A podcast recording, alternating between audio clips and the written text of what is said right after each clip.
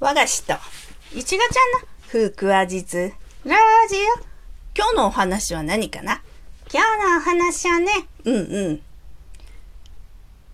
婚活イベントでの福話術。婚活イベントの福話実そうそう。ちょっと混んじゃったね。でもそれだいぶ昔の話じゃない。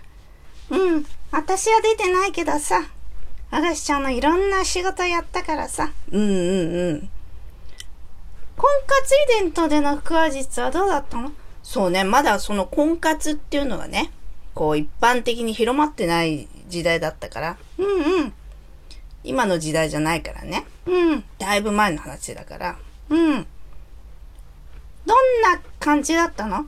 まあなんかね、リーズナブルな婚活イベントでね。リーズナブル？うん。そういう食事とか出てなくて。うんうんうん。何なのだけ？まあそんな感じかな。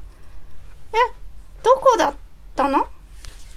場所は、あ、場所はね、その当時ね、茨城県のショッピングモールの仕事をよく呼んでもらっててね。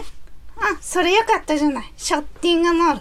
で、その時ね、うん。20分を4回やる仕事だったの。うんうん。で、その日は20分3回でいいんで、うんうん。1回分婚活イベントに出てくださいっていう話で。あ、そういう話なの？うん。なんだ、ギャラが増えたとかじゃないの？そうね、世の中うまくいかないね。あ、そうなのね？うん。へえ、じゃあそれで、合間に出た感じ？そうそう。じゃあ、そこはどんな会場だったの？会議室でね。うんうん。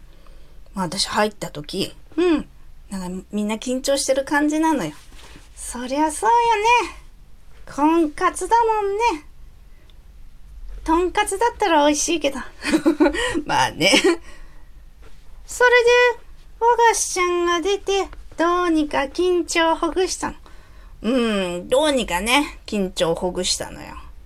へえ、私は出てなかったけど、私が出たらもっとなんか、ほぐされちゃったかな、みんな。もなかちゃんが出てたらもっとほぐされてたかもね。でしょ？まあそれで、まあ、まあちょっとこういい感じになってね。うんうん。まあ、その場を後にしたんだけど。あ、婚活パーティーを？そうそうそう。あ、そっか、和菓子ちゃん、その後、ショッピングモールの仕事がまだ残ってるからね。そうなのよ。だからすぐ気持ち切り替えてね。うんうん。まあそのショッピングモールの仕事に集中したんだけど。へえ。婚活イベントでの腹話術で、その時結婚した人とか、いたらいいね。そうね。うーん。